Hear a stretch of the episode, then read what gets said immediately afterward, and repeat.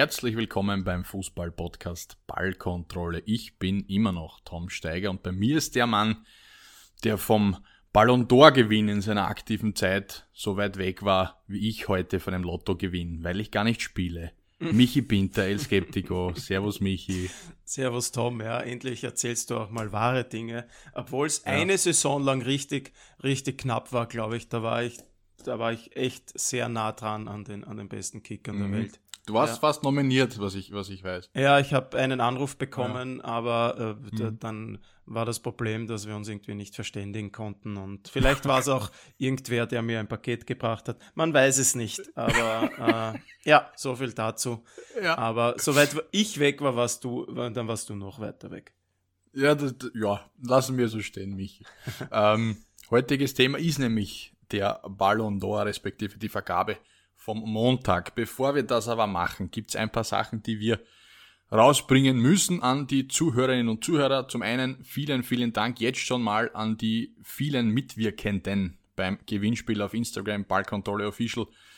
Wahnsinn, was da abgeht, wie viel kommentiert wird, wie viel geliked wird, wie viel auch auf Spotify dann interagiert wird mit Bewertungen und Followern. Das ist großartig. Es gibt immer noch bis 11. November das Gewinnspiel, äh, ein Trikot von Philipp El Goleador Hosina zu gewinnen einfach noch fleißig mitmachen. Und mich, ich glaube, das ist wirklich geil, was wir da, oder was auch Philipp Hose natürlich mit seiner Mitarbeiter auf die Beine gestellt hat und wie da die Leute mitmachen. Ja, natürlich, das ist großartig. Wir freuen uns sehr und äh, freuen uns dann natürlich auch für den Gewinner dieses wunderbaren Trikots. Das, glaube ich, am 11.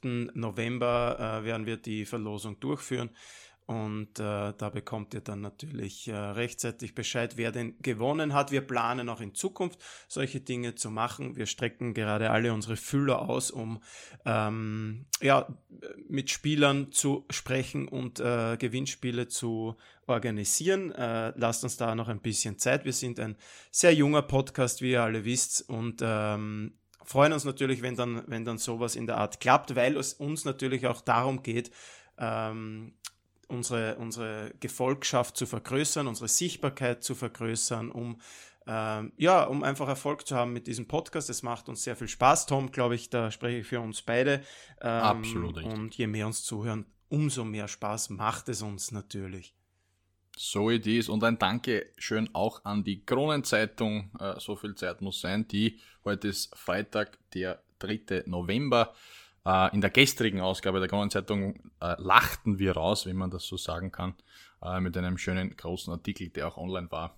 Wir haben es geteilt auf Instagram und auf Facebook. Ja, unglaublich. Auch hier nochmal Danke. Ja. Zeitungsstar Tom Steiger. Das ist, hätte ich nicht für möglich gehalten, dass das noch passiert in diesem Leben.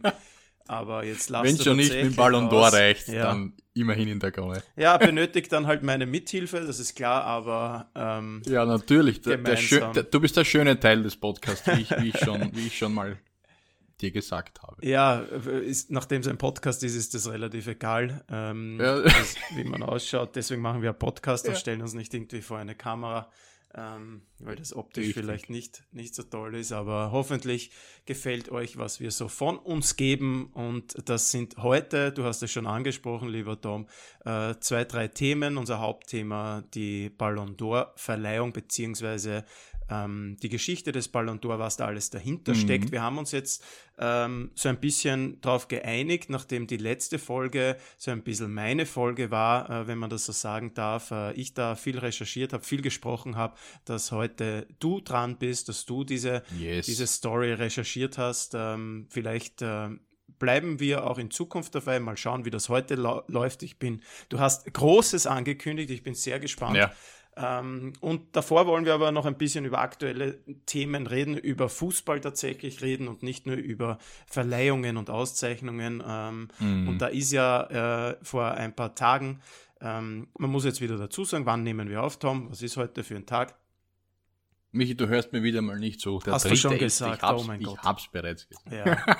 es ist noch früh, es ist wieder äh, 9 Uhr in der Früh. Wir sind wieder mal Frühaufsteher, wenn man das so sagen darf. Um 9 in der Früh, da werden sich manche ärgern. Ähm, für Sportjournalisten ist das tatsächlich früh, nachdem ja Sport äh, meistens am Nachmittag und am Abend passiert. Ja. Ähm, von dem her bin ich da nicht, nicht ganz so aufmerksam, wie ich das sein sollte. Du hast Äh, das natürlich schon gemacht, eh klar. Ähm, weiß ich ja eh, Tom. Ich wollte ja, natürlich. nur noch War ein kleiner Test. sagen, genau, mhm. es ist wieder, ähm, es ist Freitag früh und ähm, am, wann war es? Am Mittwoch oder sogar am, am Mittwoch war es, äh, gab es im deutschen genau. Äh, Cup eine kleine bis größere Sensation, denn da hat nämlich der erste FC Saarbrücken den FC Bayern München aus dem Cup geworfen und darüber wollen wir auch kurz sprechen. Mhm. Michi, für mich war es tatsächlich, also wenn ich die Geschichte des DFB-Pokals betrachte, auch des FC Bayern, ähm, eigentlich die mit die größte Sensation der letzten zehn Jahre, ähm, weil es eben ein Drittligist war. Bayern in den letzten vier Jahren nie weitergekommen als die Runde 2 im DFB-Pokal. Das ist völlig crazy, eigentlich, wenn man das so sagen kann. Und Saarbrücken hat das Leben am Platz gelassen. Ähm, sie haben alles eingeworfen. Ich glaube, die haben dann im, in der Kabine dann der ein oder andere, glaube ich, hat sich übergeben. Kann ich mir vorstellen. Es war brutal, was die Nach da dem Feiern haben. meinst du, oder nach dem Spiel? Vorm, vorm Feiern tatsächlich. Ähm, weil sie haben den Bayern alles abverlangt in Sachen Leidenschaft und Mentalität am Platz. Aber, das große Aber. Bayern hat rotiert, respektive Tuchel hat rotiert und selbst nach dieser Rotation, und da nehmen wir Saar her, rechter Verteidiger, da nehmen wir Franz Kretzig her im Zentrum, muss der FC Bayern gegen Saarbrücken, gegen einen Drittligist ja. weiterkommen. Ja, das ist auch ein Thema, das jetzt äh, einige Experten angesprochen haben, so quasi, ja, äh, Taktikfehler, äh, Personalfehler von Trainer Thomas Tuchel, der hat da ordentlich rotiert. Sehe ich überhaupt nicht so. Nein, also dann äh, dann muss ich als Experte sofort den Raum verlassen, wenn ich sowas sage. Ja, da spielen absolut. trotzdem noch ein, ein Delicht, ein Kim, ein Davis, ein Kimmich, ein Sané, ein Tell, ein Müller. Ja. Also das muss dann auch mal erreichen gegen einen Drittligisten, mhm. auch wenn du einen Franz Kretzig, der jetzt in der Bundesliga schon ein, ein, paar Einsätze hatte, als gutes, großes Talent gilt und natürlich genau in diesen Spielen herangeführt werden soll. Ein genau Bunasar, so äh, Entschuldigung, der hat ja, der hat ja zumindest nationales Niveau, wenn, wenn mhm. auch nicht sogar mehr.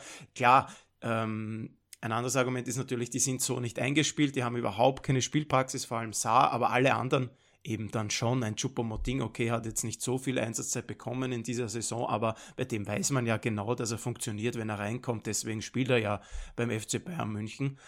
Ähm, ja, das, also auf das darfst du dich nicht ausreden, dass da jetzt Spieler gespielt haben, die, ähm, die normalerweise nicht spielen, weil die müssen jeder Einzelne dann doch noch besser sein als jeder Spieler von Saarbrücken reingekommen. Mhm. Dann ein Musiala, ein Koman, ein Gnabry, ein Leimer. Also der hat dann ja auch nicht äh, seine, seine Amateure eingewechselt, sondern äh, klar dann nochmal nachgelegt, als er gesehen hat, ähm, da steht es 1 zu 1 nach, nach äh, 45 Minuten. Und ja. Äh, ich habe mir gerade angeschaut, der Marktwert von Saarbrücken ist irgendwas knapp unter 7 Millionen. Die ganze Mannschaft, wohlgemerkt.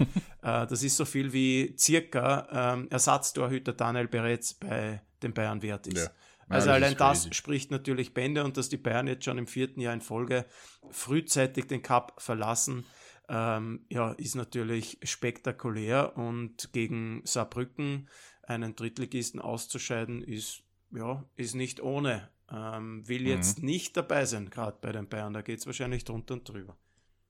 Ja, Gladbach, Kiel, Freiburg, jetzt Saarbrücken. Das war's für Boah. den FC Bayern. Wieder mal im DFB-Pokal. Und morgen, weil heute Freitag ist, morgen gibt's den Samstagabend deutschen Klassiker gegen den BVB. Und da schaut's aus, und das meinen auch viele Medien und Experten, dass der BVB aufgrund dieser Blamage des FC Bayern momentan irgendwie glauben, man mag, man mag, sagen wir so, vielleicht den FC Bayern schlagen kann. Ja, dass du das vielleicht. rausbringst, Denn, weil du weißt schon, was ich dazu sagen werde. Genau. Oder? Für mich ja, ja, ich, absolut ich wieder mal äh, falsche Expertenmeinung. Du willst keine ja. angeschlagenen Bayern bekommen. Genau. Die sind jetzt wütend, die, die werden jetzt äh, eine Stammpauke bekommen haben, die werden jetzt wieder aufwachen, die werden das jetzt wieder ähm, in die Hand nehmen und, und komplett anders auftreten. Ich, ich kann mich nicht erinnern, dass du, dass du wirklich zwei schlechte Bayern-Spiele hintereinander mhm. mal hattest, beziehungsweise gerade nach so einer Niederlage. Okay, kann sein, dass du in der Liga da mal gegen Leipzig verlierst, dann, dann ist das nicht allzu schlimm, weil ähm, die anderen Teams in der Bundesliga haben natürlich aufgeholt und können die Bayern an guten Tagen natürlich schlagen.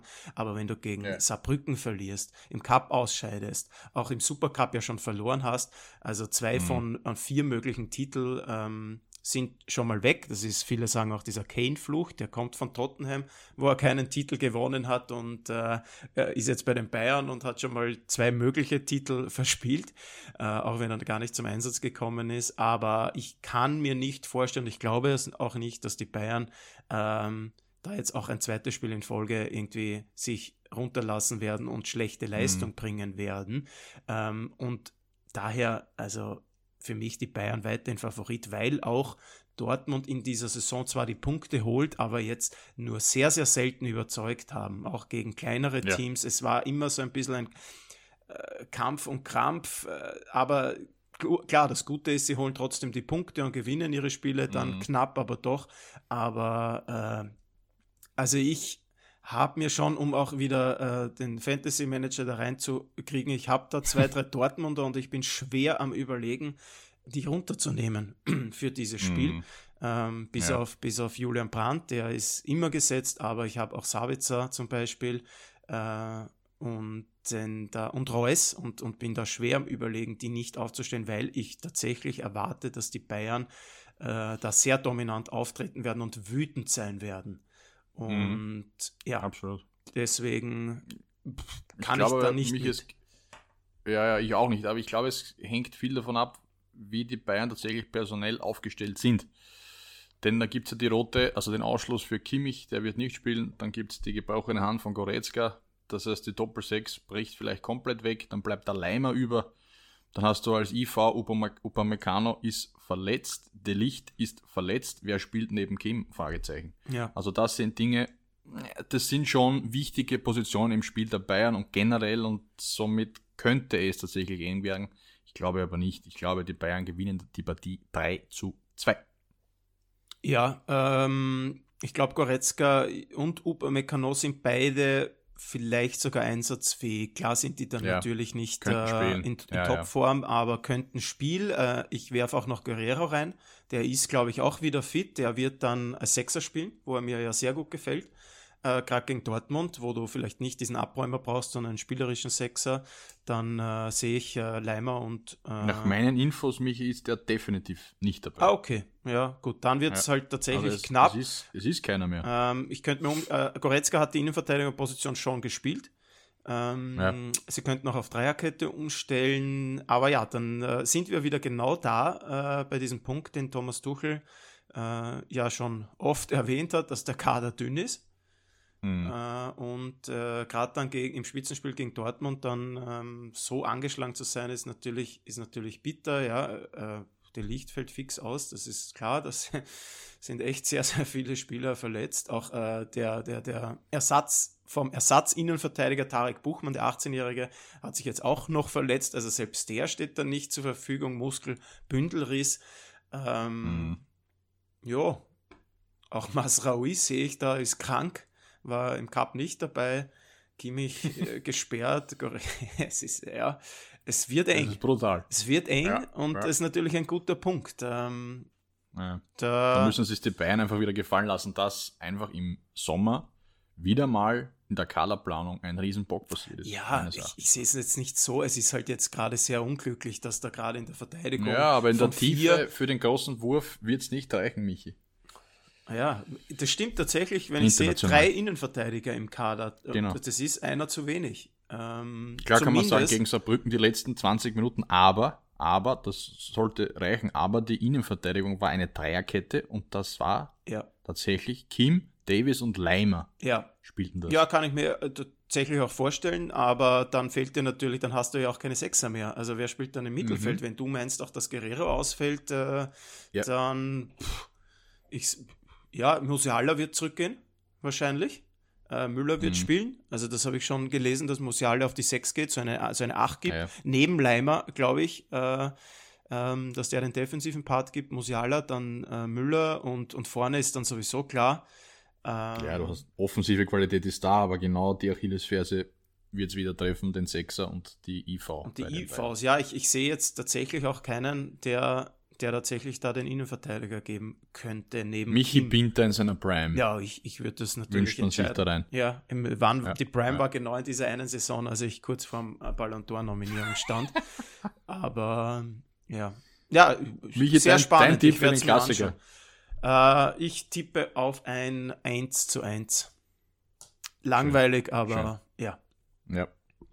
Dann machen wir die Bayern zu. Ja, wie ist dein Tipp, Tom? Lehn dich mal aus dem hab, Fenster. Habe ich schon gesagt. Heute hört er mir nicht so, der Bock. Oh Gott. 3 zu 2 für Wann hast du das gesagt? Das habe ich nicht gehört. Vorher, vorher. Spul zurück, zweieinhalb Minuten. äh, okay, 3 zu 2 für Dortmund tatsächlich? Bayern. Für die Bayern, okay. Ja, ja. es ist, ich werde es mir anschauen. Es schaut, äh, ja. Schaut nach einem sehr spannenden Spiel aus, tatsächlich. Und Definitiv. dann überlege ich mir das. Gut, dass wir diesen Podcast machen, überlege ich mir das auch nochmal mit meinem Sabitzer und Reus, ob ich die nicht dann tatsächlich sogar spielen mhm. lasse. Ich sage sehr oft tatsächlich mhm. heute. Mir, tatsächlich? Ja, ist mir gerade aufgefallen. Werde ich äh, vielleicht Schön. mal weglassen. Dann gehen wir tatsächlich zum nächsten Thema. Ich, ich, oder? Ein, ein kleiner okay. Punkt noch, den ich auch sehr spannend Bitte. finde. Ähm, Cup Deutschland äh, ist in dieser Runde ja tatsächlich, oh Gott, ich habe schon wieder gesagt. äh, das streichen wir, ist äh, sehr, sehr viel passiert, denn nicht nur die Bayern sind ausgeschieden, auch Red Bull Leipzig ist ausgeschieden, auch äh, Freiburg mhm. ist ausgeschieden, äh, und auch Union Berlin ist ausgeschieden und damit sind äh, vier Mannschaften der Top 5 der letzten Saison in Deutschland schon wieder draußen aus dem DFB-Pokal. Äh, große ja. Chance natürlich für Dortmund, auch Leverkusen ist noch dabei. Ähm, also es gibt einen neuen Titelträger. Leipzig hat sie die letzten zweimal gewonnen. Jo. Äh, Finde ich, will ich nur kurz ansprechen für all jene, die das vielleicht nicht so am Schirm hatten, dass da äh, wirklich, und jetzt habe ich das tatsächlich vermieden, ich wollte schon wieder sagen, ähm, mhm. ein paar Favoriten ausgeschieden sind, zumindest ja. mit Bayern und Leipzig. Jo. Genau, jo. so ist es. Schöner Schlusssatz für dieses Thema, Michi, und wir gehen zur WM-Vergabe. Heute haben wir sehr viel mit Vergaben zu tun. 2034. Und das wird Saudi-Arabien sein und wir haben ein paar Nachrichten bekommen auf Instagram zu diesem Thema, ähm, wo auch viele User die Hände über den Kopf zusammenschlagen, wie absurd diese Vergabe denn nicht ist. Und da kann ich nur einstimmen und beipflichten, denn für mich ist es eine absolute Frechheit, um ehrlich zu sein, nach Katar, ähm, dass die FIFA weiterhin und wieder ihre Seele verkauft, der monetäre äh, Aspekt wieder mal über den Verstand von Gian Infantino und Co. siegt und die WM an ein Land vergeben wird, wo die Menschenrechte nur so mit Füßen getreten werden. Ähm, ich glaube, da gibt es keine zwei Meinungen. Ja, vor allem wird es dann natürlich auch wieder eine äh, Winterweltmeisterschaft. Wir haben ja gesehen ja. in Europa, wie erfolgreich das war. Ähm, ja, ja, äh, Australien hat zurückgezogen am letzten Tag, mhm. hat bemerkt, dass man eigentlich keine Chance hatte. Ähm, dazwischen haben wir jetzt natürlich die Weltmeisterschaft in USA, Mexiko, Kanada und dann diese auch sehr fragwürdige Weltmeisterschaft in äh, Portugal, Spanien, Marokko, Argentinien, Paraguay genau. und äh, Uruguay. Also es, es, es ufert aus, würde ich mal meinen. Ja. Ähm, ja, die haben halt dann wieder das meiste Geld bezahlt, haben sich auch einige prominente Fürsprecher ins Boot geholt.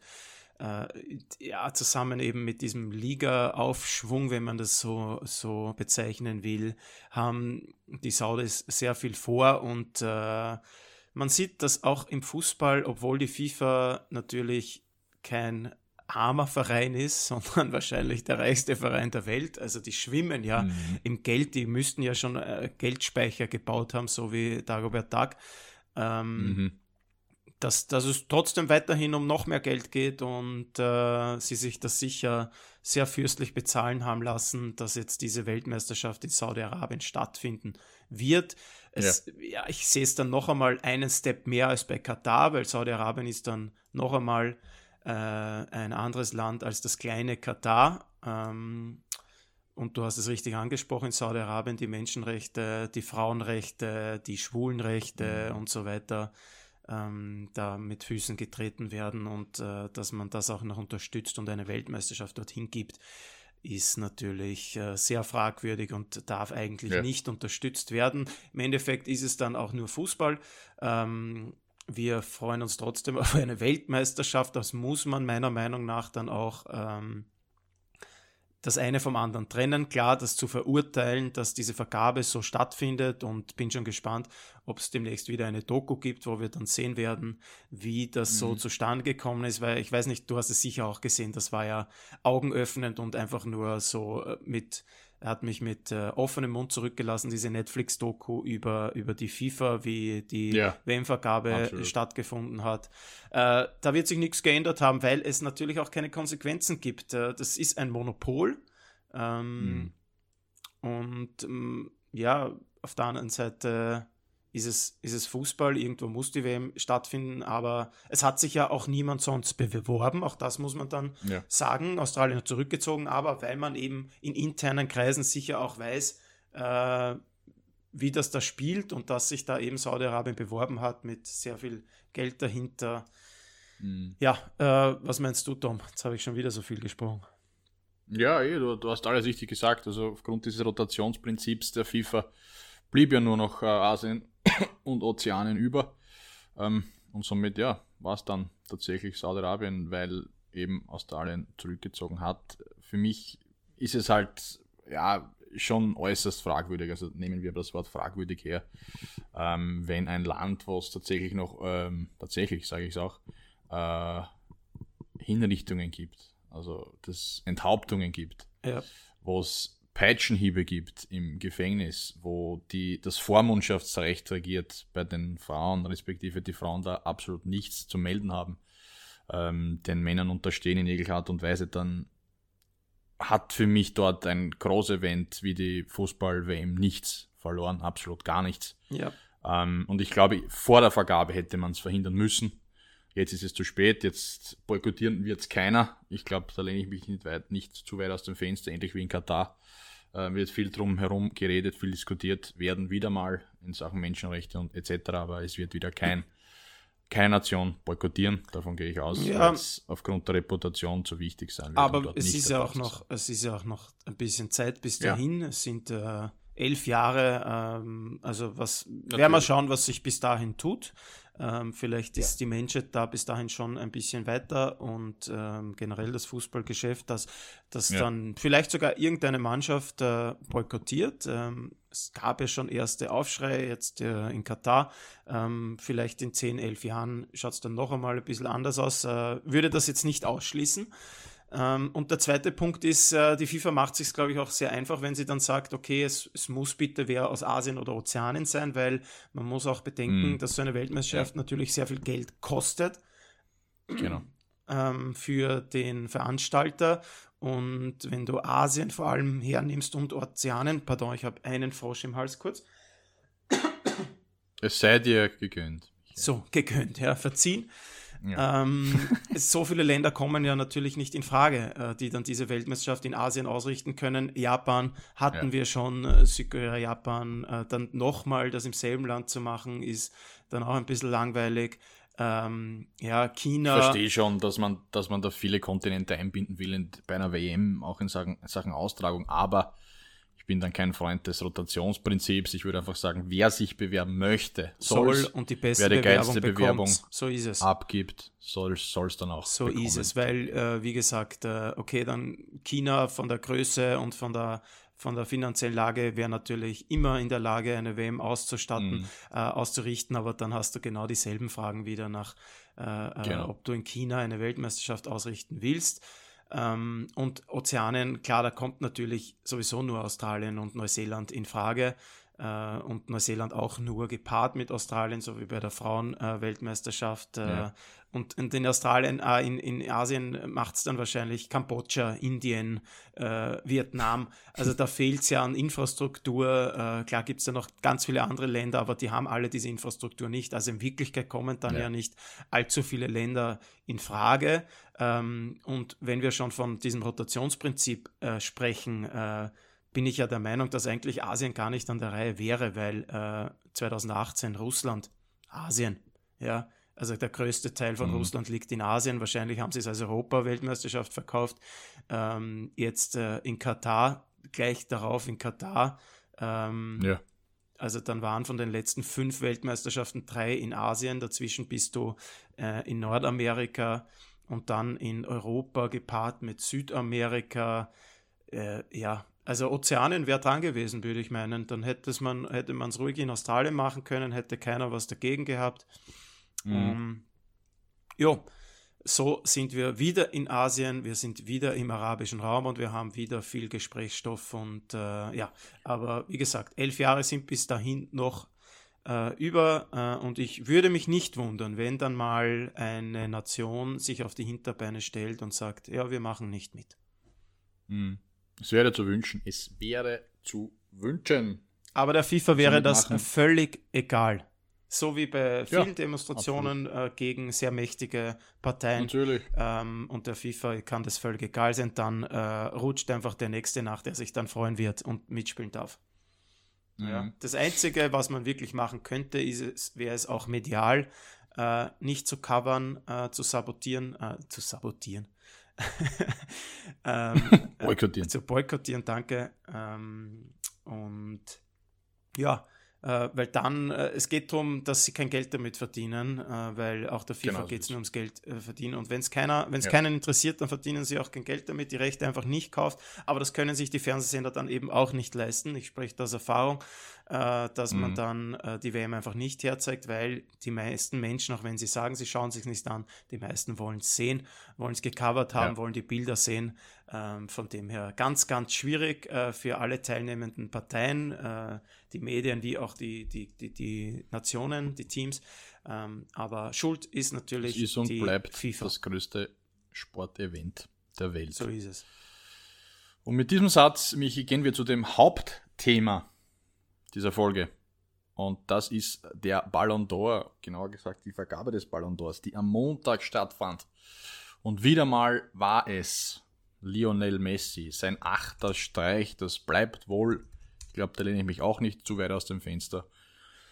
Unerreicht. Ich glaube nicht, dass es so eine, ja, wie kann man das sagen, Gewinnstrecke mit Ronaldo und eine, ein Duell jemals wieder geben wird. Mhm. In dieser Art und Weise, in dieser ja, kolossalen Ausführung der Preise, die die beiden abgestaubt haben, ähm, Wenn es für dich okay ist, Michi, machen wir einen kleinen historischen Exkurs in den Ballon d'Or, respektive den FIFA Best Award und schauen sich an, was sich in den letzten Jahren, respektive Jahrzehnten Na, getan hat. Unbedingt, lieber Tom, da, deswegen bin ich da, deswegen bin ich aufgestiegen. Äh, deswegen bin ich aufgestanden, heute. nur um das zu hören. Ja. Nur um das zu hören. Bitte. Also, The stage is yours. Liebe Zuhörerinnen und Zuhörer, the stage is yours. Der Ballon d'Or, auch genannt der goldene Ball, ist 31 cm hoch, 23, 23 cm lang, genauso breit und wiegt über 7 Kilo, wird und wurde von der Juweliersfamilie Melarioditz Meller gefertigt.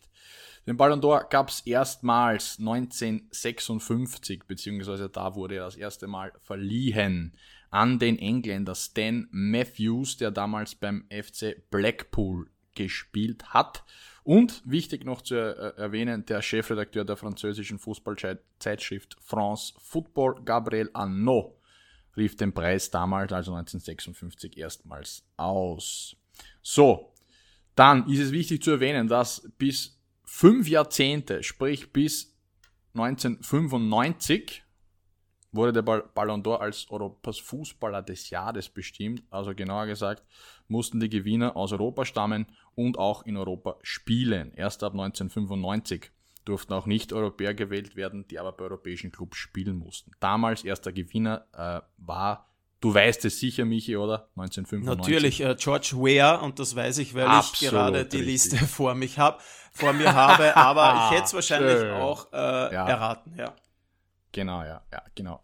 Und was gibt's ja noch zu sagen? In dieser Zeit äh, bis 2006 der bis dato eigentlich heute einzige Torwart, der den Ballon d'Or gewonnen hat, ist Lev Yashin 1963 aus der Sowjetunion, nachdem auch die aktuelle Trophy für den besten Torhüter äh, benannt wurde, was ich da, das hau ich gleich rein ins Getümmel, spannend finde.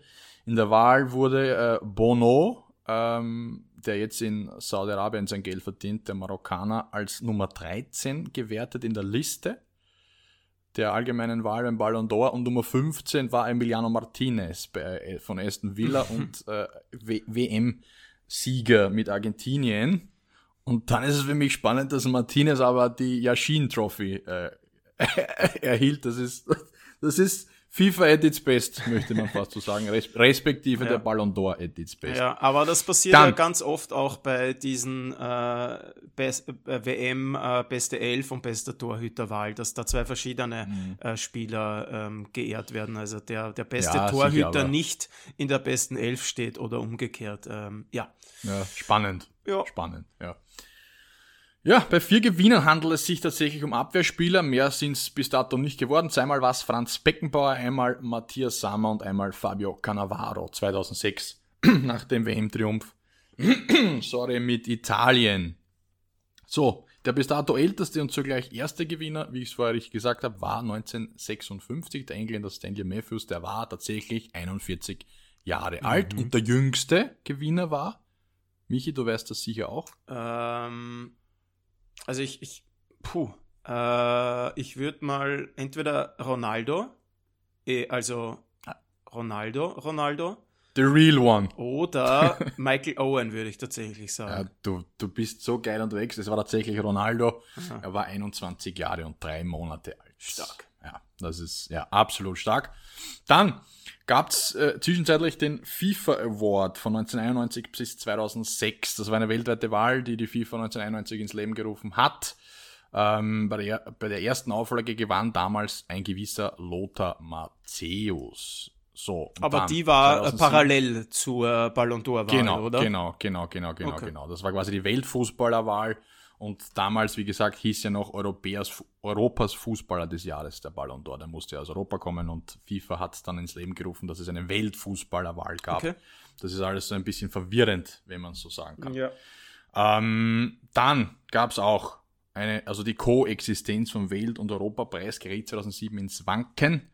Der Ballon d'Or öffnete sich für alle Spieler aller Clubs der Welt erstmals. Davor war es der Weltfußballer. Es gab drei Jahre lang, drei Jahre lang zwei Auszeichnungen. Da gewannen Kaká, Cristiano Ronaldo und Lionel Messi. Dann, für mich ganz spannend, 2010 bis 2015 gab es eine sogenannte Heirat von FIFA und Ballon d'Or, also FIFA Best, respektive Weltfußballer und dem Ballon d'Or. Ähm, da wurde äh, nämlich kein Ballon d'Or vergeben. Das liegt daran eben, dass diese beiden Auszeichnungen von France Football und die FIFA Weltfußballer des Jahres Wahl der FIFA Ballon d'Or wurde. Also nicht der reinste Ballon d'Or, sondern der FIFA Ballon d'Or. Da mhm. hat die mhm. FIFA dann wieder mitgemischt. Angeblich soll das Ganze der FIFA 15 Millionen eingebracht haben, wie man so munkelt ähm, wurde am 5. Juli 2010 vom damaligen Präsidenten der FIFA, Sepp Blatter und Marie Odile Amaury, Vorsitzende der gleichnamigen Pressegruppe äh, der France Football, gehört, unterzeichnet. Diese Übereinkunft dauerte aber nur fünf Jahre, weil natürlich die Interessen wieder mal unterschiedlicher Natur waren. Und somit gibt's respektive, respektive gab's von 2016 bis heute The Best, FIFA The Best und den Ballon d'Or. Das ist Status quo. Und für mich interessant dabei ist, dass es das erste Mal 2021 zwei unterschiedliche Gewinner gab. Den holte sich nämlich Messi und zwar den Ballon d'Or und den FIFA-Titel als der Beste, sogenannt Lewandowski. Mhm.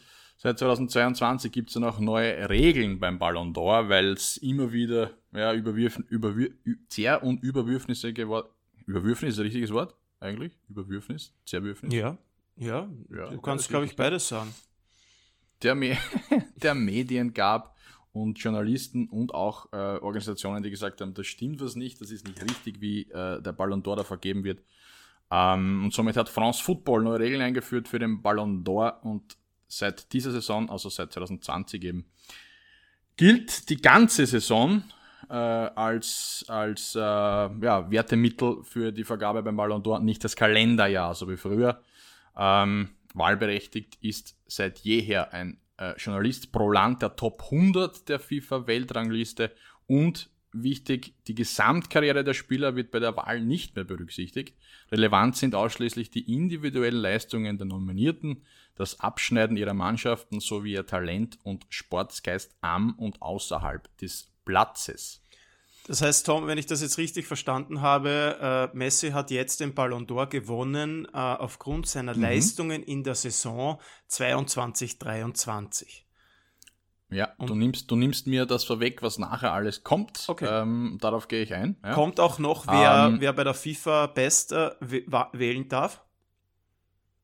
Bitte was? Bei der, äh, es gibt ja die, die, jetzt zwei verschiedene Auszeichnungen wieder seit ja. einigen Jahren. Du hast gesagt, beim Ballon d'Or äh, wählen die Journalisten. Ja, ja, kommt, kommt. Und bei FIFA kommt. Best wählen doch, glaube ich, die Kapitäne und Trainer, oder?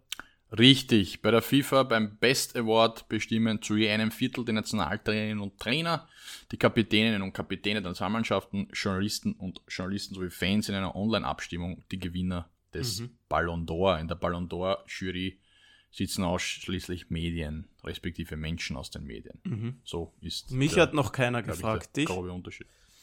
Mich auch nicht, nein. Also, das, ja, das ist, ich würde gern. Das ist sonderbar. ja, ich würde gern. Und für mich ein interessanter Fakt, vielleicht auch für euch da draußen, liebe Zuhörerinnen und Zuhörer. Ähm, es war tatsächlich im Jahr 2009, als die meisten Punkte bis heute jemals an einen Spieler vergeben wurden, und er war um sieben Punkte nur an der Maximalpunktzahl dran. Also so knapp wie kein anderer. Und das war, Michi. Ja, das war die, diese eine Saison mit, glaube ich, 80 Pflichtspieltoren von Lionel Messi, wenn ich mich nicht täusche. Da hat er, hat er Lionel getroffen, Messi, wie er was. wollte in dieser Saison. Ja. Das war, glaube ich, nicht die, die Heritage-Saison von, von Leo Messi. Ich glaube, das war 2012 tatsächlich mit den 91 Pflichtspieltoren, ah, okay. aber es war dieser diese absolute, diese Breakthrough-Season da mit dem Finale gegen Menu, ja. wo Barca den Champions League-Titel geholt hat und Messi da mit dem Zor per Kopf per und Kopf, dem ja. Jubel mit dem Schuh in der Hand. Genau. Ähm, was haben wir noch? 16 Mal wurde der Ballon d'Or-Gewinner aus auch zum FIFA-Weltfußballer des Jahres gewählt. Äh, seit 1991 wurden lediglich Jean-Pierre Papin 91, Risto Stoichkov 94, Matthias Sammer 96, Luis Figo 2000, Michael Oben 2001, Pavel Nedved 2003, Andrei Shevchenko 2004, Messi 21 und Benzema 22, nicht gleichzeitig FIFA Weltfußballer des Jahres, also sehr überschaubar, kann man sagen. Wer, hat's le wer hat letzte Saison den FIFA-Titel gewonnen? Letzte war es Boah, oh, jetzt haben wir was gefunden. Jetzt hat er mich. Jetzt hat er mich. Da musst du schnell, schnell nachschauen, lieber Michi. Der Ballon d'Or hat ja Karim Benzema, Benzema gewonnen. gewonnen. Ja. FIFA Weltfußballergebnisse, da haben wir es, da haben wir es, da haben wir es. Messi. Tatsächlich Messi? Ja. Messi vor Wahnsinn. Mbappé und Benzema ist nur Dritter geworden. Mm, mm, na, Wahnsinn. Hätten wir gleich äh, Messi raten können, ist immer ein guter Guess bei, bei diesen ja, es ist nicht ganz verkehrt, nicht ganz verkehrt.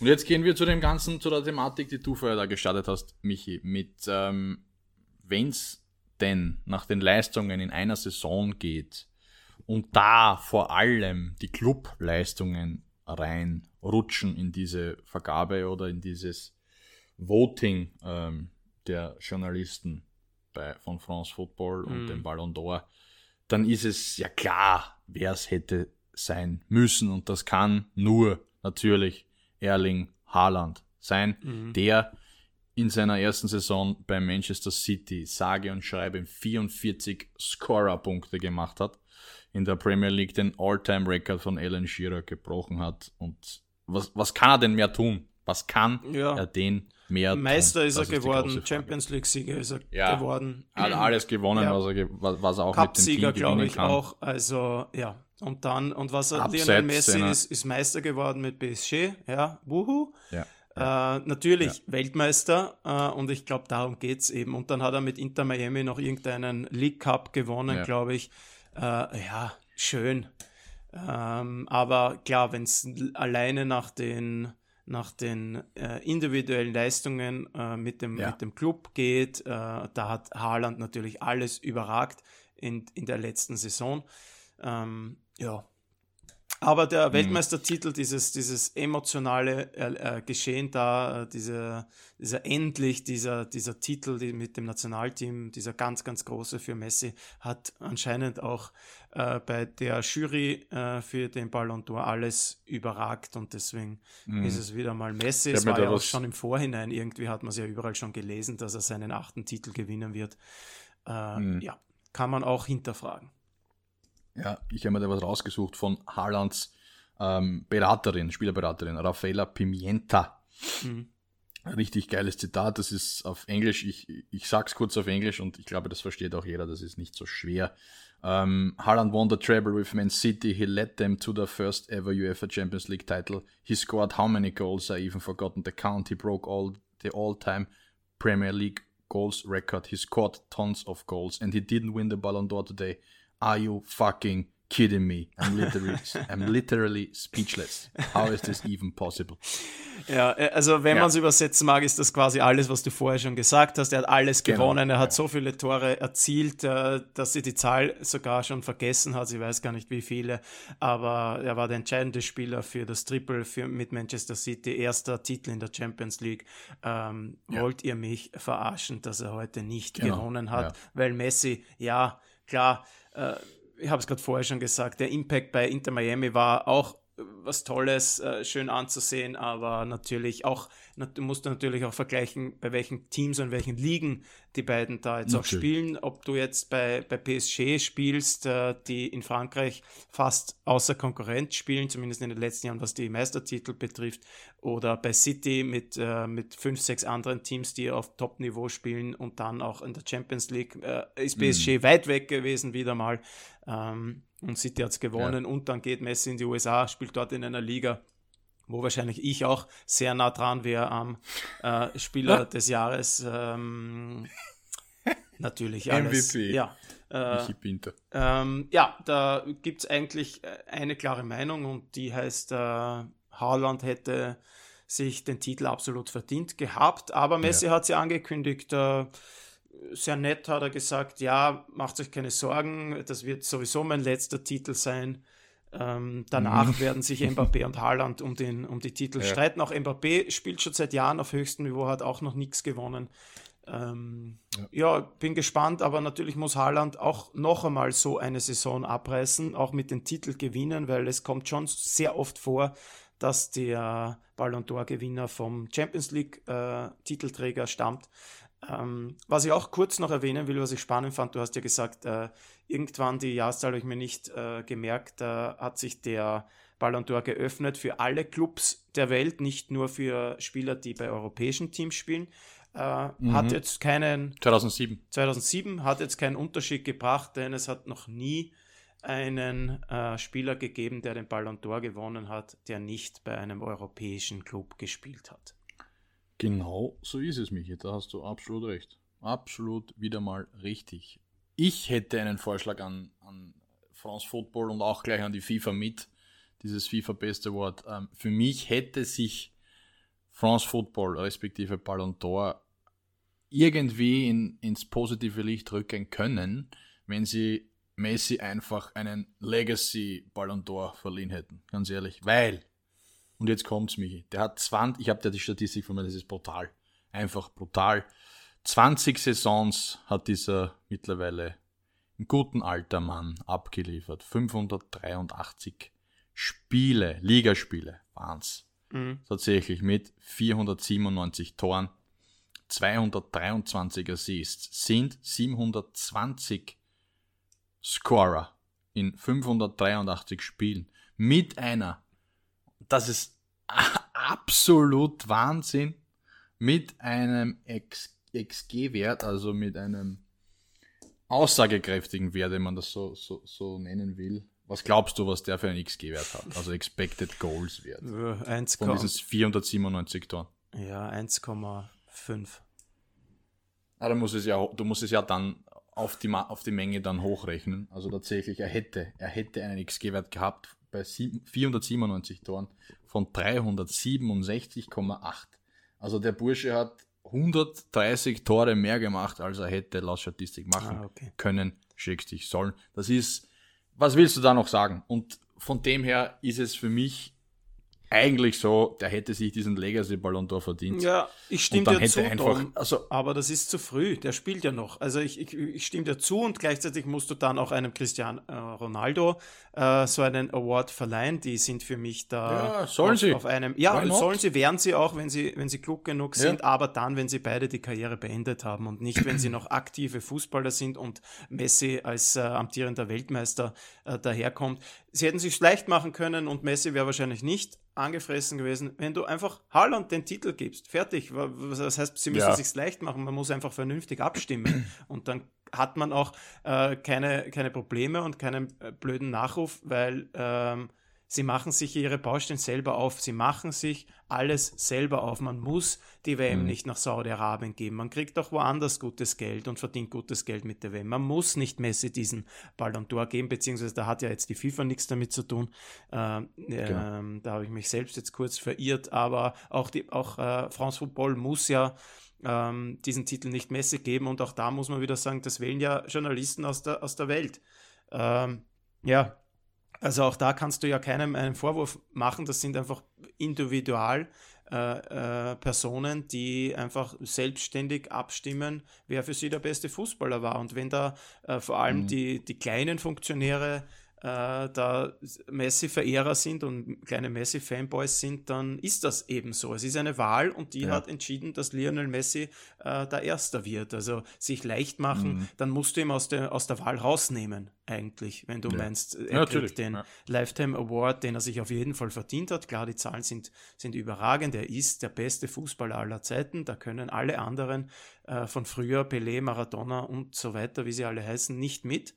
Äh, und deswegen äh, hat er sich den irgendwann verdient, wenn er dann seine Karriere beendet, wo du ihn noch einmal mhm. äh, auf, aufstehen lä lässt und, und, und erst. Ja, genauso Ronaldo, die beiden, die haben sich das verdient, aber aktuell spielt er noch Fußball, auch wenn er jetzt gerade in seiner wohlverdienten Winterpause ist, weil er Inter Miami da weit, weit weg war von den Playoffs.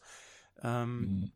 Ja, aber klar, aus unserer Sicht hätte sich Haaland verdient, aus äh, objektiver Sicht hätte er sich verdient, aber aus subjektiver Sicht dieser ganzen Journalisten, die da abstimmen, äh, ja. die haben sich halt für Messi entschieden. Und deswegen ist es jetzt so. Und Haaland hat noch ja. ein paar Jahre Zeit. Ähm, jo.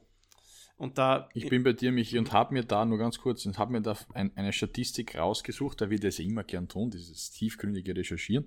Mhm. Ähm, vom 2018er Jahr, Ballon d'Or-Vergabe 2018, wenn wir schon von Statistik und Zahlen sprechen.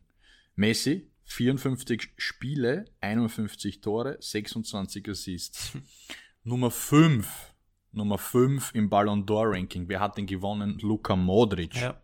Was hat Luka Modric 2018 ja. statistisch besser gemacht ja, nichts, als Lionel aber er ist, äh, er hat ja. Kroatien ins WM-Finale geführt, er war bester Spieler der WM. Ich glaube, dass diese Wahl nicht nur anhand von Statistiken geschlagen wird, sondern es so ein bisschen ein emotionaler Punkt dazukommt bei diesen ganzen Individuen, die da abstimmen. Es ist jetzt, Kann nur sein. Natürlich. Sonst hätte es Messi jetzt ja, nicht sein können. Es ist das Gefühl, was du mit einem Spieler verbindest und da äh, haben halt viele mhm. 2018 äh, mit Luka Modric äh, sehr, also sehr viele Sympathien für Modric, der eben einen Außenseiter-Team bis ins WM-Finale geführt hat.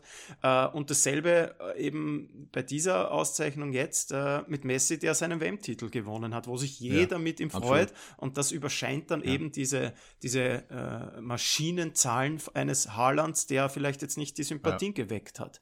Genauso war es dann 2018.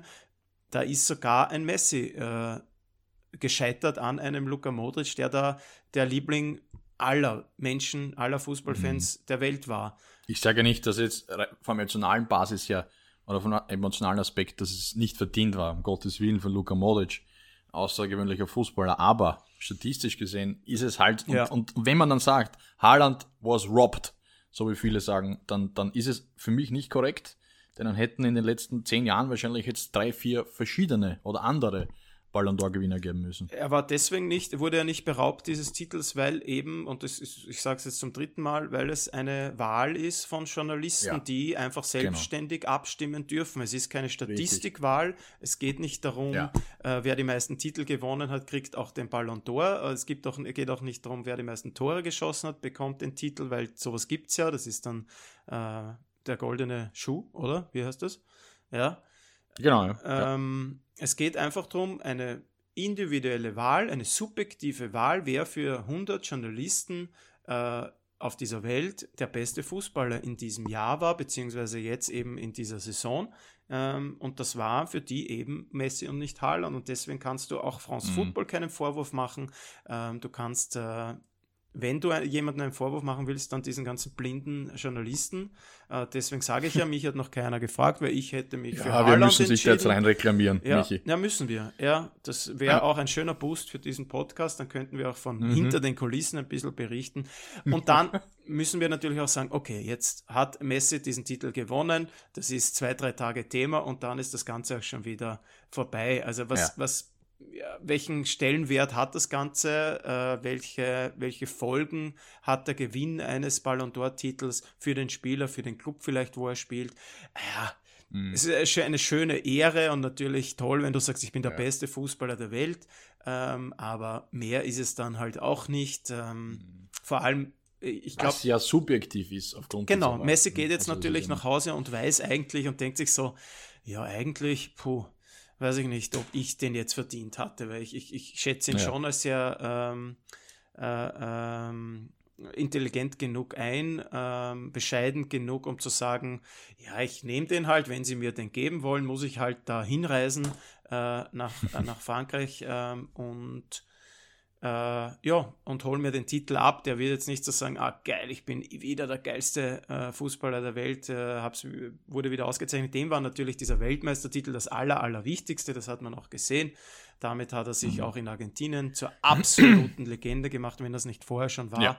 Ähm, zum Gott quasi, äh, äh, ob der jetzt den Titel gewinnt oder nicht. Für Haaland wäre es natürlich schön gewesen, auch für uns, dass natürlich ein Spieler, der, der mal in Österreich gespielt hat, äh, diesen Titel holt, äh, wäre eine schöne Geschichte gewesen. Aber auch Haaland wird sich sagen, ja, okay, am nächsten Tag geht er wieder zum Training und das Leben geht weiter. Also ja, ja. Äh, Tom, noch eine Sache, eine Frage an dich, nachdem du dich da so gut eingelesen hast. Jetzt gibt es diese beiden äh, Verleihungen, ähm, den mhm. Ballon d'Or und die FIFA Best. Ich glaube, FIFA Best ja. kommt dann noch, ich glaube Ende des Jahres. Ähm, genau, ja. Wie ist denn der, weißt du, wie der Stellenwert dieser beiden äh, äh, Verleihungen ist? Was ist denn da wichtiger? Ja, also ich glaube, aufgrund des äh, Glanzes in den Medien und der Öffentlichkeit, also in der Öffentlichkeitswirkung, den Glanz versprüht eindeutig mehr der Ballon d'Or. Das ist meine Meinung und so wird es auch in den Medien äh, irgendwie so kolportiert und, und sickert so durch, dass das einfach für die Spieler die größere Auszeichnung ist. Aber warum so ist, weiß ich nicht, denn es ist von Journalisten gewählt genau. und für mich persönlich, also wenn, wenn ich in den Genuss in, ja, des Ballon d'Ors respektive in die, zu den Nominierten jemals gekommen wäre, dann wäre es für mich ganz klar wichtiger, wenn man so sagen kann, ja. dass Kapitäne und Trainer von Mannschaften und Nationen für mich abstimmen. Ja, wollte ich genau auf das wollte ich hinaus. Äh, die, ja. Wie gewählt ja. wird bei FIFA Best, finde ich schon äh, attraktiver. Ähm, weil natürlich es sich viertelt, dass da Trainer abstimmen, dass da Gegenspieler abstimmen, dass da äh, Journalisten und Fans abstimmen, dass jeder genau. so seinen Part in dieser Wahl hat, äh, finde ich, äh, finde ich sexier, äh, wenn quasi Spieler, die gegen diesen Spieler gespielt haben, die da viel mehr drin sind äh, in der Materie, äh, sagen, na, der ist halt schon der Beste, ich habe gegen den gespielt und was der am Platz macht, ist einfach nur überragend ähm, dann hat das für mich tatsächlich äh, eine höhere Wertigkeit, als wenn da irgendein ähm, Journalist aus Südkorea äh, stimmt, dass Messi ja doch so ein geiler Kicker ist und äh, der schon wieder ja. den Ballon d'Or gewinnen soll. Ja, Ballon d'Or hat natürlich viel mehr Geschichte. Du hast es gesagt, seit 1956 gibt es diese Wahl. Äh, Sir Stanley Matthews übrigens, das sollte man schon immer wieder dazu sagen. Natürlich. hat den I'm ersten, so sorry, Sir Stanley. Aber Matthews. geil, dass der 41 Jahre damals war. Ist geil, oder? Ja, da hat sicher damals auch schon äh, äh, ähm, wilde, wilde ähm, ja. Aufschreie gegeben, warum ein 41-Jähriger gewinnt, oder es war eben jedem egal, nachdem es die erste Wahl eines Franzö ja. einer französischen Zeitung war, also ob der das überhaupt mitbekommen hat damals, man weiß es nicht. Ähm, aber es hat sich natürlich zu etwas sehr, sehr Großem entwickelt. Die Gala ist immer ja. sehr pompös. Ähm, und ja, äh, wir werden sehen, FIFA 11, äh, FIFA Best ähm, hat ja in den letzten Jahren dann doch auch äh, äh, bisschen anders gewählt. Äh, Lewandowski mhm. hat ja mhm. den Ballon d'Or nicht bekommen, äh, 2021, wo jeder gesagt hat, er war, war der Beste, hat auch wieder Messi bekommen. Also es geht natürlich mhm. äh, oft so, dass Messi gewinnt, obwohl er sich nicht verdient hätte. 2018 war es ja. umgekehrt, also das hebt sich dann vielleicht ein bisschen auf. Ähm, aber, und um das jetzt vielleicht zu einem Schluss zu kommen, ähm, ich stimme ihm zu, Lionel Messi. Es war sein letzter Titel. Auch Ronaldo wird den Titel nicht mehr gewinnen. Auch Neymar ist weit weg. Also die drei großen Fußballer ja. der letzten 10, 15 äh, Jahre ähm, werden keinen Ballon d'Or äh, bzw. FIFA äh, Best mehr gewinnen, behaupte ich jetzt mal. Ähm, ist auch so, ja. Weil dann wäre Ronaldo oder Messi tatsächlich ähm, der erste Spieler, der der nicht in Europa spielt und den Titel gewinnt. Und da äh, widerspreche ich mir jetzt selber. Ich habe ja vorher gesagt, es hat noch nie ein Spieler gewonnen, der nicht in Europa spielt. Und Messi spielt aktuell bei Inter Miami. Ähm, ist mir ein bisschen Richtig. entfleucht. Also wenn man das so sehen will, beziehungsweise es geht ja um die Saison 22, 23 und da hat er bei Paris Saint-Germain gespielt. Also dann äh, ist das tatsächlich auch wieder nicht der Fall. Ähm, also ich glaube nicht, dass Ronaldo als ein Spieler in Saudi-Arabien dann ähm, da den Ballon d'Or nächstes Jahr ab holen wird. Das würde mich sehr wundern, wobei, ja, es darf uns ja nichts mehr wundern. Das heißt, das Rennen ist neu eröffnet für diese ganzen Jungstars, die da Mbappé heißen, die mhm. da Haaland heißen und die da äh, Vini Junior zum Beispiel heißen. Auch äh, wenn sich der nochmal steigert, sehe ich da auch großes Potenzial. Ähm, ja, deswegen bin ich da sehr, sehr gespannt und äh, bin, freue mich drauf, dass diese Ära Messi Ronaldo jetzt mal vorbei ist auch Lewandowski, ja. Benzema, diese ganzen alten äh, Weltkicker äh, jetzt da vielleicht nicht mehr im Rennen sind, auch ein Modric, also alle, wenn wir uns das, die letzten Titelträger ansehen, gut, ist eh nur Messi, Ronaldo und dann Modric mhm. und Benzema, ähm, die werden den Titel alle nicht mehr holen. Also es startet mit nächstem Jahr vielleicht sowas wie eine neue Ära bei der Vergabe mhm. äh, des Weltfußballertitels und des äh, FIFA Best. Ich würde mich aber auch freuen, wenn es nur noch einen Titel gäbe. Mich verwirrt das oft ganz, äh, äh, ganz oft. Äh, ja, es ist ja auch absurd. Sehr ähnlich mit der Vergabe in England, äh, wo es ja auch mhm. zwei mhm. Titel gibt, eine gewählt von den äh, Journalisten und eine irgendwie von den Mitspielern oder Gegenspielern äh, und Fans. Ähm, da weiß man auch nie, generell diese Wahlen äh, in Deutschland, Spieler des Jahres in Deutschland, wird dann plötzlich einer, der gar kein Deutscher ist. Ähm, ja. Mhm. Äh, ja. Es ist dann oft eine Wahl der Liga und nicht eine, des Landes. Ja, es gibt so viele Wahlen, die, die dann äh, sehr verwirrend teilweise sind. Würde mir wünschen für die Zukunft, dass sich die FIFA und der Ballon d'Or wieder zusammenschließen. Ähm, ja, äh, auch warum es die FIFA plötzlich auch selbst machen muss, ist natürlich auch ein äh, Wertigkeitsding. Da will man dann auch die Aufmerksamkeit und ähm, weil man eben auch dieses Monopol hat im Weltfußball, sagt, wir mhm. wollen, wir wollen bitte auch den, den Weltfußballer dann wählen, äh, eh klar. Äh, und der Ballon d'Or ist, in Wirklichkeit ist der Ballon d'Or eine Auszeichnung einer Zeitung. Also es ist wie wenn die Krone jetzt, ja. ähm, tut genau. sie ja eh auch, ähm, den österreichischen Fußballer, Fußballer des Jahres äh, wählt. In Wirklichkeit ist es das, aber es hat sich eben zu so einem Phänomen entwickelt, dass das ja. für auch äh, international und weltweit Anerkennung hat, was äh, diese französische Zeitung da wählt. Ähm, ja. Richtig.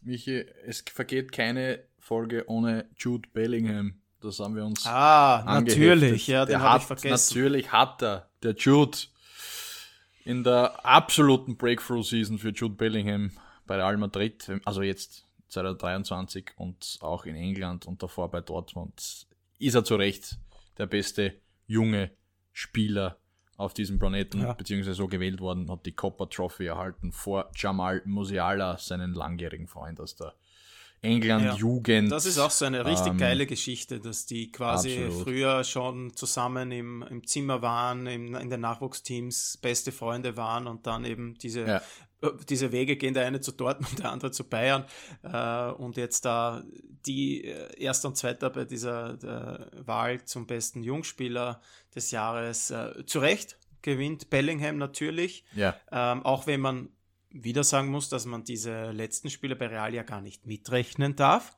sondern der mhm. nur, was er, was er bei Dortmund gemacht hat und bei der Weltmeisterschaft. Und das war aber eigentlich auch genug. Ja, Musiala knapp dahinter. Die zwei gehören natürlich mhm. auch zu diesem Kreis äh, der Spieler dazu, die in den nächsten Jahren äh, sich da den einen oder anderen Titel abholen können. Dazu vielleicht von Barcelona, ja. äh, Petri, Gavi, äh, äh, Jamal. Ähm, äh, ja, also da gibt es dann schon einige und wie gesagt, ich freue mich drauf, dass es da jetzt wieder, genau. äh, dass die Alten alle weg sind. Richtig. Und äh, kurz um das Thema dann final abzuschließen und unsere neue, in unsere neue Rubrik zu gehen. Football Heritage, Legacy Numbers, wenn man so will. Messi versus Ronaldo.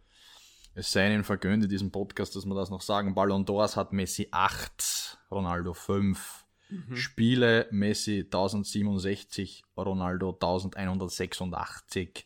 Tore Messi davon 827, es ist unfassbar.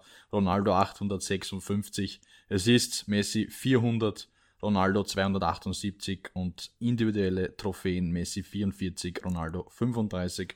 Der höchste je gemessene Market Value, der ja in der heutigen Zeit wahrscheinlich noch utopisch hoch wäre. Wahrscheinlich wären wir da bei der Milliarde bei beiden in der Prime war es bei, bei Messi 180 Millionen und bei Ronaldo 120 Millionen.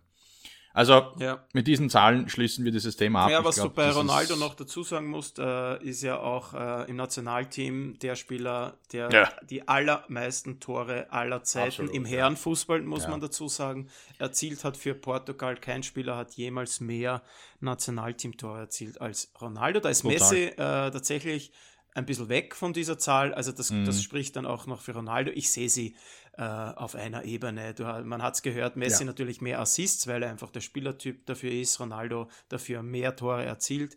Äh, Titelgewinne, ja. Ähm, beides utopisch und beide auf einem Level, ja. auch wenn ich für mich, und da stimmst du mir als Barcelona-Fan äh, natürlich zu, äh, ist Messi dann doch noch der bessere Fußballer, ähm, was quasi Talent angeht. Ja, genau so ist es. Aber ich glaube, wir können sich alle glücklich schätzen, dass wir die, diese beiden, vor allem in der Prime, gesehen haben. Das war ja. Fußball von einem anderen Stern. So ist so, es. Wir waren ich, dabei, Tom. Genau, wir waren dabei. Und so machen wir dieses Thema zu. Ballon d'Or ist beendet. Sehr spannend, sehr spannend. Final. Ich habe viel gelernt äh, was ich Danke, auch nicht Michi. wusste. Genau das soll ja auch der Anspruch sein von unseren Folgen, dass man auch ein bisschen was lernt und wir nicht einfach nur äh, über irgendwas tratschen, was sowieso jeder weiß und unsere ja. Meinung kundtun. So wollen wir das auch versuchen weiterzumachen. Ich habe schon angesprochen, ja. dass wir ähm, da ein bisschen mehr Wert reinbekommen, dass ihr, liebe Zuhörerinnen und Zuhörer, auch etwas lernt, daraus geht und äh, bei euren Freunden ein bisschen angeben könnt. Wisst ihr, seit wann es die Ballon d'Or-Wahl gibt? Seit 1956. Ein Spieler vom FC Blackpool hat damals gewonnen. Yes. Ja, das kann man sich merken. Äh, und jetzt weiß man auch, wer äh, das Ganze wählt und wer es bei der FIFA Best wählt. Und mhm. ja, ich habe viel gelernt. Danke, lieber Tom, dass du das alles recherchiert hast. Großartig. Muchas gracias. Und somit kommen wir zu unserer neuen Rubrik. Eins gegen eins. Die Spielerduelle. Ja, ich freue mich. Äh, wir haben uns jeder wieder fünf Duelle herausgesucht. Du hast schon angekündigt, ich werde äh, Augen machen bei deinen Duellen. Äh, dann würde ich das äh, hinten anschließen und mal mit meinen beginnen. Meine sind ganz normale Duelle. ja, bitte. Ja, also Dann ich beginne, beginne mit einem Offensivduell, ein Duell, äh, ein G-Duell, äh, Gagbo gegen Gnabry. Das ist äh, diffizil, mein Freund. Ähm, ich gehe aber mit, mit, mit, mit Serge Gnabry aufgrund der letzten Jahre, aufgrund der Explosivität, aufgrund der 1 gegen 1 Qualitäten, aufgrund der Decisive Actions im letzten Drittel Serge Gnabry. Ja, ich bin auch bei dir. Ähm, Hakpo muss mir noch ein bisschen äh, konstanter werden, ein bisschen effektiver werden, ein bisschen mehr Impact haben aufs Spiel seiner Mannschaft. Äh, Gnabry hat in den letzten Jahren oft gezeigt, was er für ein geiler Kicker ist. Auch äh, ja. dann wieder verletzt, äh, unkonstant spielt natürlich auch in einer Mannschaft, wo er vielleicht nicht immer gesetzt ist, aber äh, ich bin da auch noch bei, bei Gnabry, ja. Ähm, ja. Mein Lieber, nächstes Duell. Joao Felix gegen Quaratschkelia. Hm. Weil er für mich vom Talent her, von der technischen Qualität her seit Jahren mittlerweile zu den besten zehn Fußballern des Planeten zählt, auch wenn das mancher vielleicht denkt sich, was, was hat der heute genommen in der Früh? Aber Joao Felix ist ein unfassbar geiler Kicker, der einfach bei für mich zwei, das haben wir mal kurz besprochen, zwei falschen Clubs war. Bei Atletico gar nicht zur Geltung gekommen, da musste er rackern kämpfen, am Flügel oft, das ist ein geiler Spielmacher, das ist ein hängender Stürmer, dann kannst du ganz vorne hinstellen am linken Flügel, es ist scheißegal, der bringt dir die Leistung, wenn er denn die richtige wenn er denn das richtige System hat und den richtigen Club hat und den richtigen Coach hat, das hat er jetzt bei Barca. Somit ist es ganz klar für mich Schau Felix, auch wenn Quarazkelia im letzten Jahr natürlich eine geile Saison hatte und in der Serie A mit Osimhen bei Napoli alles zerschossen hat, ist es bei far Schau Felix. Gut, dann sind wir wieder an dem Punkt angekommen, wo ich dir widerspreche. Für mich ist es Quarazkelia tatsächlich, weil der ähm, ja, einfach enormes Potenzial hat. Unglaublich, woher der dahergekommen ist. Es ist ein Georgier, 22 Jahre alt. Also, dass ja. wir den mit einem Joao Felix alleine vergleichen, ist schon Wahnsinn. Aber den Impact, der, den der auf das Spiel von Napoli hat, ist, ist unglaublich. Wenn er einen guten Tag natürlich, hat, überläuft natürlich. er jede Defensive. Und ich sehe da einfach riesiges Potenzial. Der muss jetzt zum nächsten Sommer den nächsten Schritt machen zu einem richtig guten Team, wenn der zum Beispiel zu Real Madrid wechselt äh, dann äh, ist da, äh, sind dem keine Grenzen gesetzt. Und Joao Felix, ja, ich mag den auch sehr gerne, äh, habe auch über den schon mal gesprochen, dass der äh, wirklich ein, ein richtig geiler Kicker ist und an, an guten Tagen auch ein Match entscheiden kann. Aber ich, für mich hat er eben nicht diesen, diesen Bums, wenn man das so sagen darf, diese, dieses, dieses Weißt du, was ich meine? Es ist schwierig zu beschreiben. Ich weiß, was du meinst. Ja, bin ich ja, beim Georgier äh, und wir wollten mhm. ja diese Duelle schneller abwickeln. Deswegen nächstes. Rechtsverteidigung. Joao Cancelo gegen Reese James. Easy Money, Joao Cancelo, weil... weil der beim FC Barcelona spielt, genauso wie Joao no, Felix. No way. Ich finde, dass das der für mich beste Rechtsverteidiger der Welt ist. Okay, äh, für mich, in den fußballischen Anlagen. Ja, für mich schwierig, ähm, je nachdem, was du brauchst. Cancelo, wenn ich, wenn ich viel Ballbesitz habe, nach vorne was machen will, dann, dann hätte ich gern Cancelo. Natürlich, James ja. ist defensiv, glaube ich, besser, äh, robuster, äh, denkt defensiver, aber natürlich auch offensiv ganz gut. Ähm, einfach nur aus Trotz entscheide ich mich für Rhys James. Mhm. So, äh, Linksverteidigung. Sinchenko gegen Di Marco von Inter Mailand. Hm. Der bessere Stratege, und das ist eigentlich Wahnsinn, dass man davon spricht, dass Linksverteidiger ist, aber Sinchenko, weil er sich auch oft ins, ins Zentrum fallen lässt, wenn man das so sagen kann, äh, auch vom, als Sechser kommt, als Achter kommt, so ein verkappter Linksverteidiger ist eigentlich, der gar nicht so dieses Linksverteidiger-Gen in sich hat. Aber wenn wir schon bei Bums sind, ja. lieber Michi, dann ist es für mich die Marco, weil der eine unfassbare Wucht mitbringt. Ja. Ich glaube, das war das Wort, das du gesucht hast, oder? Genau, Wucht. Wucht. Ja, du hast recht. Auf Heute der hilfst Seite du mir bei, sehr. Bei, ja. Es wäre auch genau meine Argumentation gewesen, nur umgekehrt. Äh, die Marco hat natürlich als Linksverteidiger diese Wucht äh, nach vorne durchzustoßen, aber ich entscheide mich hier für Sinchenko, weil er, äh, ja. ich sehr, sehr viel von ihm halte, weil er der viel bessere Fußballer ist, äh, ja, einer, der definitiv. dort das Spiel machen kann von der Linksverteidigerposition und natürlich nicht der ist, der jetzt groß überläuft und mit, mit Geschwindigkeit kommt, aber trotzdem auch viele Tore vorbereiten kann ähm, und deswegen äh, Sinchenko und dann gehen wir auch nochmal ins Tor, das hatten wir glaube ich noch gar nicht, äh, äh, Donnarumma gegen Courtois, lieber Tom. Äh, das ist für mich auch ein ganz klares Duell, das ist Thibaut Courtois. Mhm. Ich, ich weiß gar nicht, was ich da dazu sagen soll, weil Courtois einfach ein Hexer ist, das ist eine Krake, das ist, der kann am Ball, finde ich, mehr als Donnarumma, hat weniger Batzer drinnen, äh, ist konstanter, ist, strahlt was aus, er ist einfach der viel bessere Torhüter. Aber er ist ein sehr schwieriger Charakter, wie wir alle wissen. Äh, das That's hätte true. ich von Donnarumma noch nicht gehört, aber ja, ich bin auch bei Courtois. Er ist insgesamt der bessere Torhüter als Donnarumma.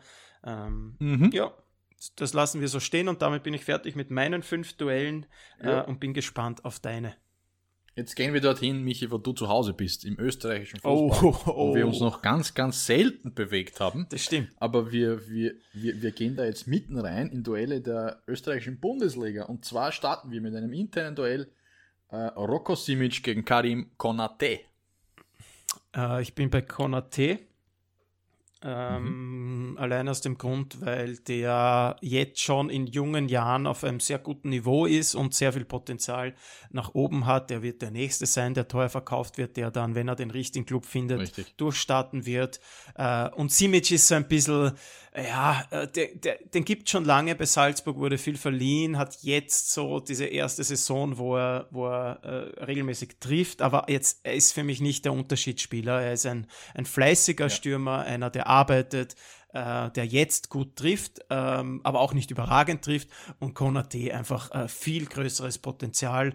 Äh, der kann Unterschiedsspieler sein, der hat wirklich äh, hat's drauf und kann sich noch gut entwickeln und deswegen ganz klar äh, bin ich bei Karim Konate. Ja, muss ich natürlich auch sagen, hätte ich auch gesagt, weil ich habe es ja angekündigt vor einigen Folgen ich habe Karim Konate für diese Saison 20 Scorer zugetraut und die muss er ja haben. Ja. Muss er machen. Die Scorer macht er auf jeden Fall. 20 Tore ja, ist was anderes. Die Scorer wird er machen, auch wenn es ja. bei Salzburg jetzt ja nicht so toll läuft wie in den letzten Saisonen. Aber ja, das, mhm. das könnte könnt er schaffen.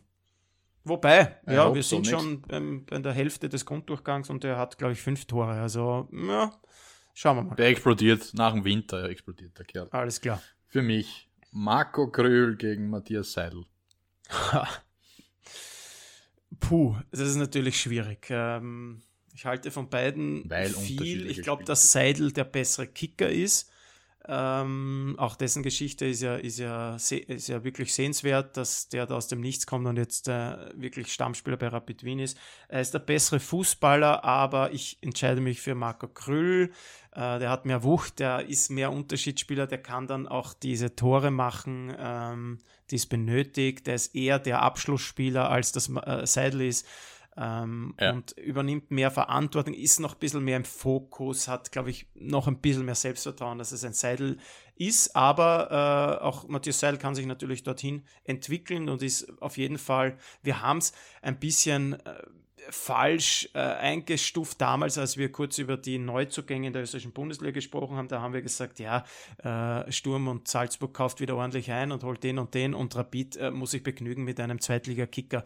Ähm, das nehme ich zurück. Es war ein richtig guter Transfer, vor allem weil er auch sehr günstig war und jetzt mittlerweile einer der besten Spieler bei Rapid ist. Daher ähm, ja. ja. will ich das revidieren. Äh, großes Lob an Matthias Seil. Ich entscheide mich in diesem Duell aber trotzdem für Marco Kröll. Weil der Grill, der hat mehr Bums, ne? Der hat mehr Bums, ja. Äh, ich wollte vorher schon sagen, eigentlich sollte unser, unser Titel für diese Folge tatsächlich sein, weil dieses Wort, glaube ich, ähm, sicher 10, 15 Mal gefallen ist, aber Bums ist natürlich etwas, was die Menschen wahrscheinlich mehr catchen wird.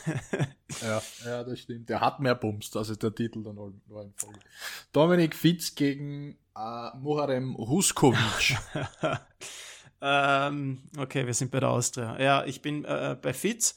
Der hat über, über ja. längere Zeit, äh, viele Jahre jetzt schon gezeigt, dass er ein guter Kicker ist. Auch dem fehlt es natürlich an Konstanz. Der ist mal voll da, dann ist er wieder äh, voll weg. Ähm, Huskovic hat gute Anlagen, aber ja, nach seinem Autounfall natürlich war der lange draußen und das war ja eine richtig arge, arge Sache. Also wirklich ja. äh, Props, dass der jetzt da wieder zurück ist im Profifußball und äh, wieder mitspielen kann. Ähm, aber ich bin bei Fitz. Huskovic muss, muss erst zeigen, ja. wie gut er ist und ob er wirklich gut ist oder ob er in einem, zwei Jahren dann bei Alltag spielt oder dann in der zweiten Liga. Ähm, da kann es in mhm. beide Richtungen gehen, meiner Meinung nach. Und, und Fitz äh, ja, wirklich ein schwieriges Duell, weil beide es noch nicht so auf richtig konstantem Niveau gezeigt haben und Fitz jetzt auch keiner ist, den ich jetzt im Ausland sehe, sondern der ist genau dort, wo er sein kann mit seiner Qualität und kann da eine gute Rolle bei der Austria spielen. Heuer macht er das gut. Ähm, von dem her äh, Dominik Fitz. Jo, all said, my friend. Und das vorletzte Duell Sinan Karweiner gegen Guido Burgstaller. ja, gut. Äh, Karweiner hat einen Lauf. Ähm, ich habe jetzt auch das, das Cup-Spiel äh, der Austria gegen Austria Klagenfurt kommentieren dürfen.